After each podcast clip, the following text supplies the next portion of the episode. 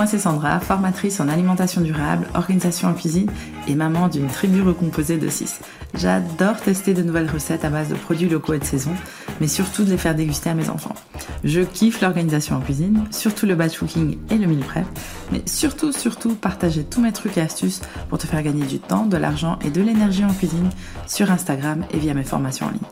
Au revoir syndrome du paquet de pâtes ou du frigo ouvert et bienvenue à la planification de ton menu et aux poubelles qui diminuent. Dans ce podcast, on parlera organisation, budget, zéro déchet, anti-gaspillage et surtout cuisiner sans que cela devienne une corvée. Et tout cela dans la bienveillance et la bonne humeur. Alors installe-toi confortablement et prépare-toi à être inspiré.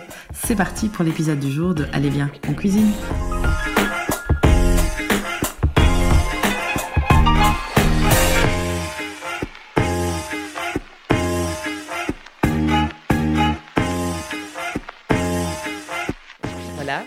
Un peu freestyle, mais c'est pas grave.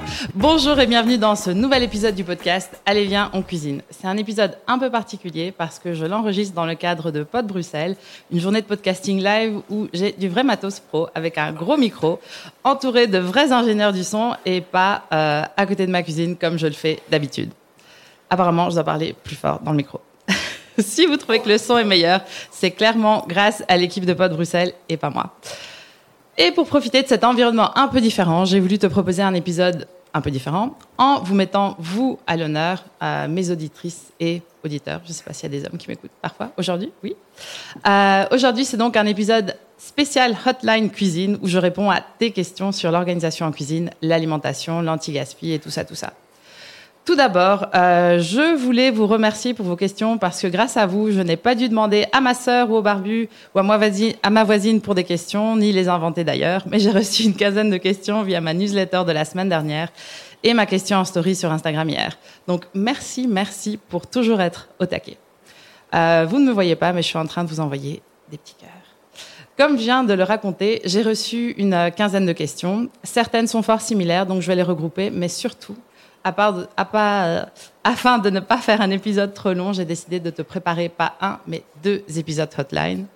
Euh, et aujourd'hui, j'en ai enregistré qu'un. Sinon, euh, j'ai empiété sur le temps de la personne suivante. Allez, assez de blabla et place aux premières questions de cet épisode hotline en cuisine. Alors, Maddy m'a posé comme question ton top 5 des meilleurs outils pour un batch cooking rapide. Alors, merci pour cette question hyper intéressante. Alors, pour être plus efficace en batch cooking, et oui, pour les gens qui sont ici devant moi, peut-être que vous ne savez même pas vraiment ce que c'est que le batch cooking. Donc, euh, je vais faire un petit pas en arrière. C'est une méthode d'organisation en cuisine où, en fait, on rassemble un maximum euh, les mêmes étapes et ça fait gagner un temps de fou en semaine. En gros, on cuisine euh, deux heures, j'espère maximum, le dimanche. Et comme ça, les repas de la semaine, ils sont prêts pour le soir. Donc, je reprends la question. Euh, les cinq meilleurs outils pour un batch cooking rapide. Euh, je pense qu'il n'y a pas vraiment d'outils ou de machines euh, pour un batch cooking rapide, mais c'est vraiment une question d'organisation. Oui, il y a des applications qui te permettent de faire ta liste de courses rapidement, qui t'aident à organiser ton menu de la semaine de type Paprika, Yumly ou Meal Prep Pro. C'est en anglais. Je mettrai tous les liens en description de l'épisode. Mais j'ai surtout des astuces à te donner pour un batch cooking rapide. Alors, de 1, il faut que tu sois à l'aise avec le batch cooking, donc il faut déjà euh, avoir une expérience de 4 à 6 semaines au minimum, comme ça tu sais comment te préparer, etc. Au plus tu es à l'aise et tu crées un batch cooking fun qui te ressemble, au plus tu seras efficace. Je sais que pour moi, euh, quand je mets de la musique ou j'écoute un podcast, euh, le temps passe beaucoup plus vite et j'ai beaucoup plus facile aussi à me concentrer. aussi, quand je le fais toute seule et que mes enfants ne me demandent pas de m'aider, ça va beaucoup plus vite. c'est pas pour ça que j'aime pas quand ils m'aident. Hein. voilà. De deux, il faut être préparé, c'est-à-dire déjà avoir son menu de la semaine prêt, ses courses prêtes et tous les ingrédients à la maison.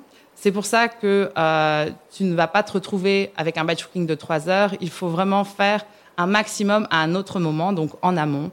Euh, comme je l'ai dit, on est sur le menu, la liste des courses. Les courses et de préférence déjà avoir préparé sont déroulées. Donc, ce sont les notes avec les grandes lignes des recettes et comment tu vas agencer le tout. D'ailleurs, je vais te mettre une séance de batch cooking écrite gratuite en description de cet épisode. Comme ça, tu peux voir comment je le fais et voir si ça te convient ou pas. Donc, pour avoir un batch cooking rapide, tout doit être prêt pour le jour J. Et comme ça, on peut faire ces 4-5 plats en moins de 2 heures et ne pas se retrouver en PLS dans la cuisine. Troisième petite astuce, c'est euh, un autre aspect euh, qui est vraiment les recettes. Si on teste un batch cooking d'un livre de batch cooking, c'est-à-dire 4 à 5 nouvelles recettes, ça va nous prendre du temps parce qu'on va lire et relire chaque étape 3-4 fois pour voir si on n'a rien oublié. Par contre, si on fait du batch cooking avec que des recettes que l'on connaît déjà, de préférence quasi par cœur, et ça, on en a tous, euh, et eh ben, et qu'aussi on va adapter selon les saisons. C'est ce que j'appelle les recettes de base dans ma formation Batch Cooking réussi que je veux aussi mettre en description de cet épisode. Eh bien, ça va aller beaucoup, beaucoup plus vite. Quatrième astuce, c'est aussi le type de recette que tu choisis. Au plus tu as des plats mijotés qui nécessitent le même matériel, au plus ça va prendre du temps. Donc, idéalement, on va utiliser tout le matériel qu'on a à disposition. On a des tacs, on a un four, on a un cuit-vapeur, on a un curry, on a autre chose eh bien, on va tout utiliser en même temps, comme ça, tout va se préparer beaucoup plus vite. Et au plus tu as d'ingrédients préparés, ça va aussi te faire perdre un peu plus de temps. Euh, mais c'est pas pour ça que tu dois choisir que des recettes basiques et fades. Non, mieux vaut prendre 10-15 minutes en plus en, faisant du batch cooking pour avoir des repas avec du peps. au moins, c'est mon opinion. Euh, cinquième petite astuce, euh, malheureusement je ne suis pas assez souvent, c'est déjà préparer de la place dans son frigo. C'est un peu bateau, mais si ton frigo est déjà rangé la veille pour laisser de la place pour tes bocaux et tes contenants qui iront au four pour réchauffer, du coup, pas de plastique de transvasage. Je sais pas si transvasage, c'est un mot. Euh, mais tu vas gagner 10 à 15 minutes quand il faudra ranger euh, tous tes contenants, tous tes repas. Moi, j'avoue que je le fais jamais, ou pas assez.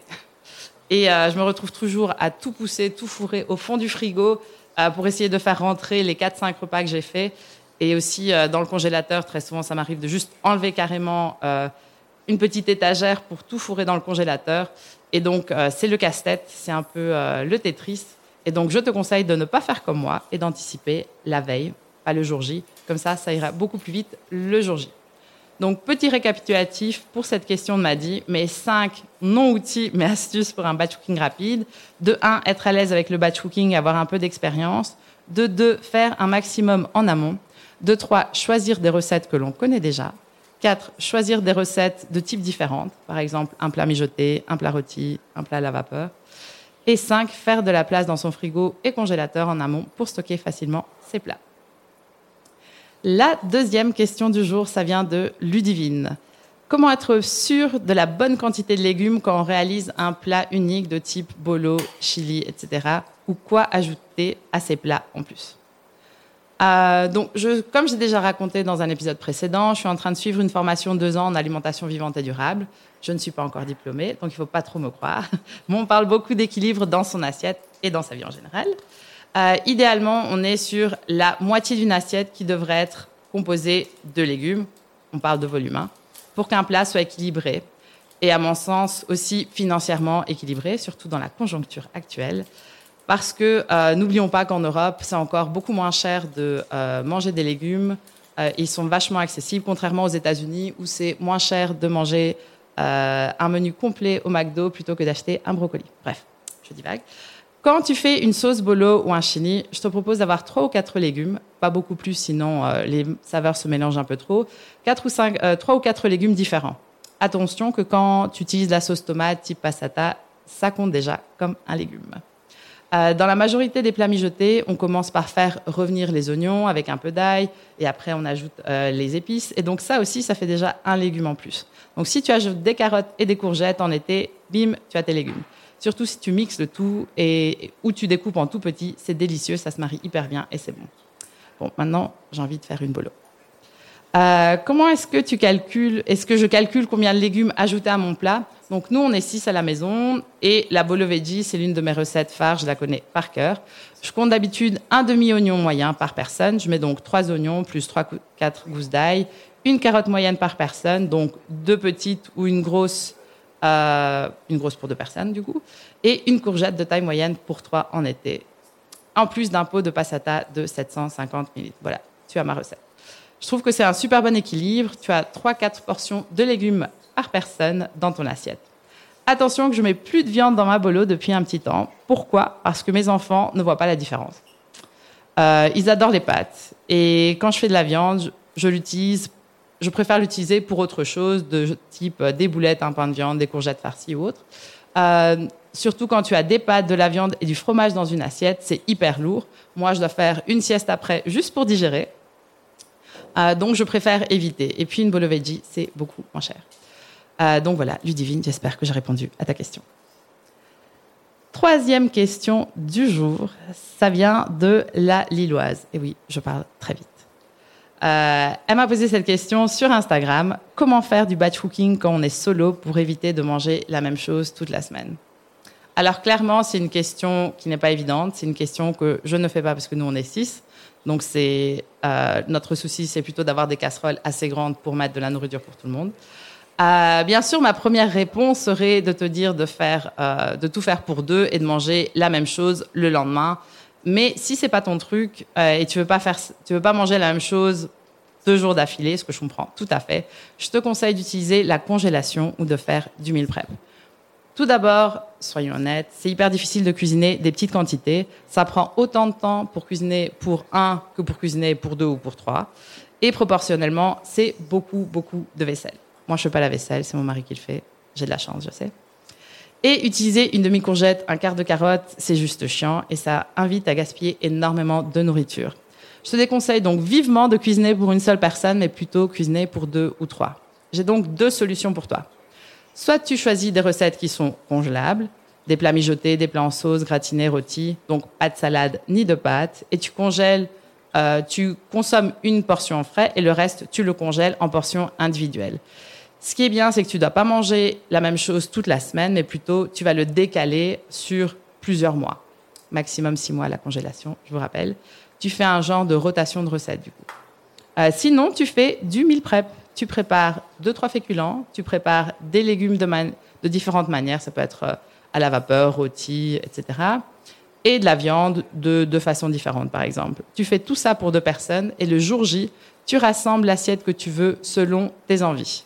Donc oui, tu mangeras probablement les mêmes légumes plusieurs fois par semaine, euh, mais par contre, tu auras toujours un accompagnement un peu différent, surtout que tu peux aussi travailler l'assaisonnement. Euh, parce qu'il n'y a pas que le batch cooking dans la vie. Je vais mettre le lien vers l'épisode 4 de ce podcast en, description. Et cet épisode s'appelle Le batch cooking versus le meal prep.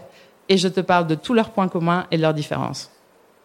Et pour info, je fais aussi beaucoup de meal prep, parfois beaucoup plus que le batch cooking, parce que ça laisse plus d'espace euh, pour euh, les envies de dernière minute. Donc voilà, j'espère que ça t'a aidé un petit peu. Quatrième question, ça vient de Marion. Euh, quel est le matériel nécessaire pour commencer le batch cooking Alors ça, c'est une question qui revient très souvent sur Instagram notamment. En fait, tu n'as pas vraiment besoin de matériel pour commencer du batch cooking. Tu n'as pas besoin d'avoir des super beaux Tupperware en verre qui ressemblent tous super bien avec le petit nom qui va avec, etc. Non, on s'en fout. Tu n'as pas vraiment besoin de matériel spécifique pour commencer ton batch cooking, sauf si tu veux devenir influenceuse Instagram ça c'est autre chose. Euh, tu n'as pas besoin non plus d'une sous-videuse qui coûte un bras, une jambe et un rein. Euh, c'est bien parce que tu peux garder tes aliments peut-être euh, 5, 6 jours en plus, mais franchement, ça vaut pas la peine. Enfin, voilà. Je dis tout, je dis rien. Euh, je t'invite plutôt à utiliser beaucoup de récup. Euh, à la maison, on adore les cornichons, donc on a des grands bocaux en verre. Je les utilise, réutilise souvent. J'ai même rangé des saucisses dans le congélateur, dans un bocal. Vous imaginez C'était pas très beau, mais euh, les saucisses, je les ai mangées, elles étaient encore très bonnes. Donc franchement, vas-y, tu peux ranger du riz dans un bocal, enfin voilà, ce que tu veux. Donc utilise déjà ce que tu as avant d'investir. Euh, par exemple, si tu veux investir dans du matériel, je te conseille de faire un petit exercice. Euh, un petit exercice budget, parce que j'aime bien parler de budget, c'est euh, calculer, grâce au batch cooking et un peu d'organisation en cuisine, euh, calculer ton budget alimentaire sur 2-3 mois, tu verras qu'il va franchement diminuer. On parle de 20 à 30 J'ai déjà fait le test. Et cet argent que tu auras épargné, pourquoi ne pas l'investir alors dans du nouveau matos? Mais bon, ça c'est vraiment chacun fait comme il veut. Pour revenir à la question du matériel, tu as des tacs et un micro-ondes, cuisine avec. Tu as des tacs, un four traditionnel, ben, tu peux préparer 95% des recettes en mode batch cooking. Tu as un curry, un cuve vapeur en plus, ben, utilise-les. Comme j'ai dit tout à l'heure, on utilise un maximum tout le matériel qu'on a à disposition. En plus, si on utilise le four, déjà, on l'allume une fois, autant l'utiliser pour euh, y mettre plusieurs assiettes, plusieurs plats. Et donc, comme ça, on utilise en plus moins d'énergie. Donc, il ne faut rien de spécial pour faire du batch cooking. Même pas de l'espace.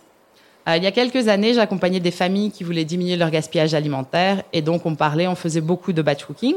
J'ai accompagné une famille qui avait une toute petite cuisine rikiki avec un plan de travail de pas plus de 90 cm. Coucou Marie si tu m'écoutes. Euh, et donc, je me suis rendu compte qu'en fait, il ne faut pas vraiment plus de 60 cm sur 60 cm. Donc, on est vraiment sur une place, un petit peu carrée. C'est là où on va tout faire. On va découper, on va mélanger, on va faire tout ce qu'il faut faire.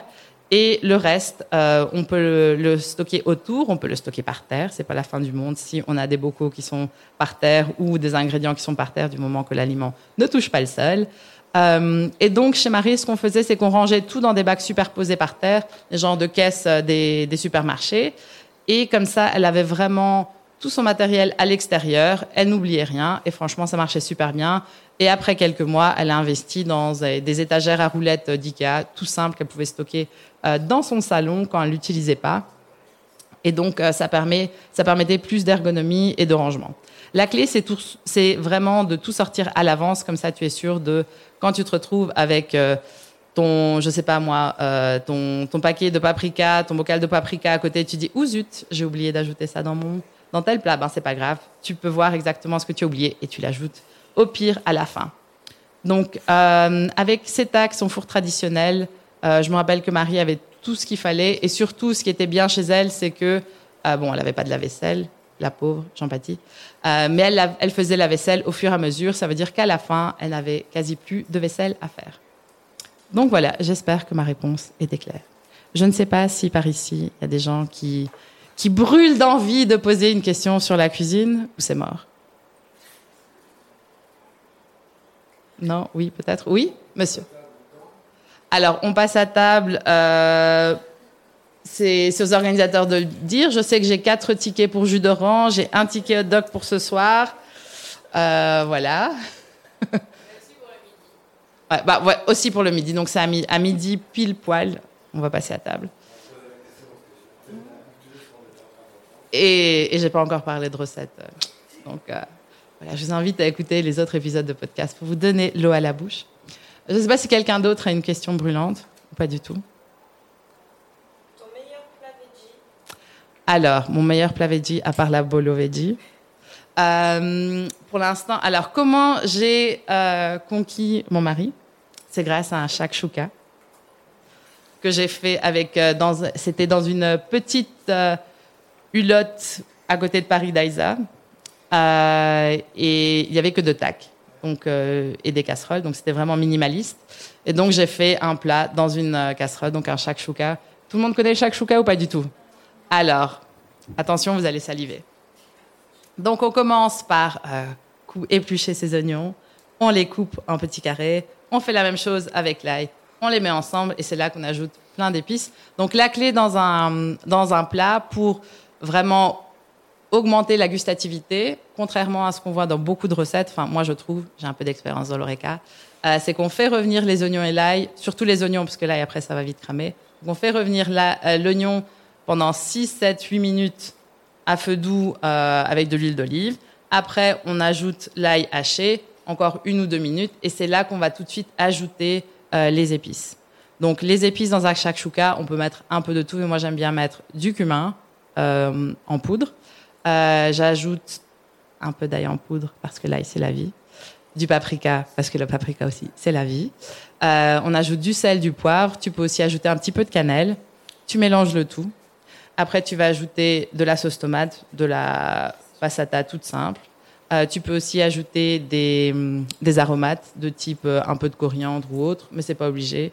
Ça peut être aussi des, des herbes séchées si on est en hiver, parce qu'on sait qu'en Belgique ça pousse pas très bien.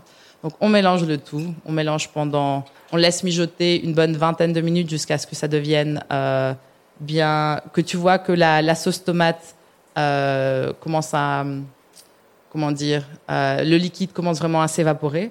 Donc il faut lui donner le temps. C'est un plat mijoté, même si c'est dans une dans une sauteuse, ça prend du temps. Donc on est facile sur les 20-25 minutes. Et puis après, tu vas ajouter des œufs. Donc tu vas casser, tu vas faire des petits nids. De toute façon, la sauce tomate, elle sera un peu plus euh, un peu plus épaisse, donc tu pourras avec une cuillère à soupe faire des genres de petits nids. Je te conseille deux œufs par personne parce que c'est vraiment vraiment bon. Euh, donc tu vas casser ton œuf directement dessus. Si tu as un couvercle suffisamment grand pour ta casserole, enfin ta, ta sauteuse, tu vas le mettre par-dessus, ça va faire que l'œuf va cuire plus vite. Normalement, on dit qu'il faut utiliser une sauteuse qui va au four. Moi, j'en ai pas. Donc, je le fais directement euh, sur mes tacs. Donc, tu vas attendre que le blanc d'œuf commence vraiment à, enfin, le, euh, comment on dit, devienne vraiment blanc et un peu dur, mais que le jaune reste coulant. Donc, il faut regarder un petit peu, parfois un peu baisser euh, le feu. Et puis après, dès que c'est fait, tu l'enlèves et tu le dégustes tout frais avec un beau morceau de pain tout frais, de préférence euh, au levain, c'est mon préféré. Et, et voilà. Et puis maintenant, on a quatre enfants ensemble et on est mariés. voilà. Euh, D'autres questions? On va arriver à la fin de cet épisode. Merci beaucoup d'avoir écouté mes blagues assez nulles. Euh, et j'espère que toutes mes réponses étaient claires.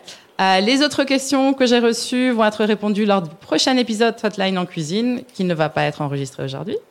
Euh, si tu as des questions sur n'importe quel point que j'ai abordé dans cet épisode, envoie-moi un MP sur Instagram à littleredboots.be. Je vous invite tous à me suivre sur Instagram littleredboots.be. Et je me ferai un plaisir de t'en parler plus en détail. Et ça, c'était l'épisode du jour de Allez, viens, on cuisine. En description de ce podcast, tu trouveras toutes les ressources dont je t'ai parlé pendant cet épisode. Et si tu as aimé cet épisode, et j'espère que vous avez tous aimé cet épisode, euh, merci de me laisser un 5 étoiles ou un avis sur euh, mon podcast, sur Apple Podcast ou ta plateforme préférée d'écoute. Ça me booste pour continuer à te créer ce type de contenu. Et rendez-vous la semaine prochaine, pas littéralement, hein, on est en juillet, euh, la semaine prochaine pour un tout nouvel épisode.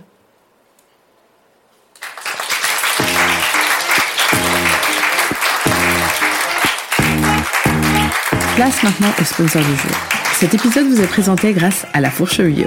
La Fourche, c'est un e-shop français de produits bio où on peut acheter, via un système d'adhésion, des produits locaux et en gros conditionnement, comme pour le vrac. Leur but est de rendre le bio accessible et ils travaillent principalement avec des producteurs français et européens. Avec mon code affilié RedBoots20, et oui, en utilisant ce code, tu me permets de continuer à créer des épisodes de podcast. Tu reçois 20 euros de réduction sur ton abonnement annuel via leur site lafourche.fr. Le code est RedBoots20, tout ensemble et en majuscule. Pour découvrir mes produits préférés dont je ne me lasse plus depuis les 3 ans que je suis cliente, rendez-vous sur littleredboots.be slash lafourche. Merci encore à La Fourche d'avoir sponsorisé cet épisode.